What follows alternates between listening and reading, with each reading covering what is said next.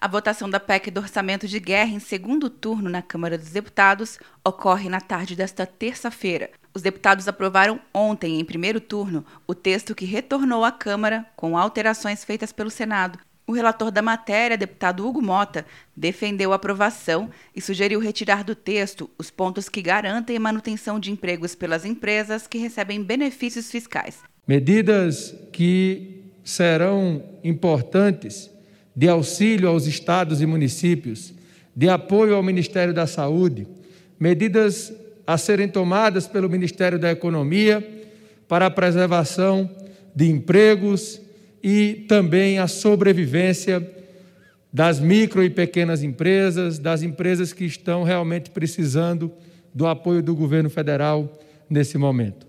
A autorização para o Banco Central comprar e vender títulos do Tesouro Nacional e ativos privados foi retirado do texto, de acordo com o presidente da Casa, Rodrigo Maia. O que nós estamos autorizando aqui é a compra de títulos secundários, títulos que já estão no mercado. Então, não adianta a gente achar que quando o Banco Central comprar um título de um setor no mercado secundário, que ele vai estar beneficiando a empresa que emitiu esse título. Esse título, esses dinheiros a empresa já gastou, já investiu no passado o que nós estamos tratando é apenas de garantir liquidez, a liquidez que os bancos, infelizmente, não garantem nesse momento de crise. A proposta de emenda à Constituição cria um regime extraordinário para facilitar os gastos públicos com ações de combate à pandemia do novo coronavírus e para amenizar os impactos econômicos causados pelas medidas de isolamento social.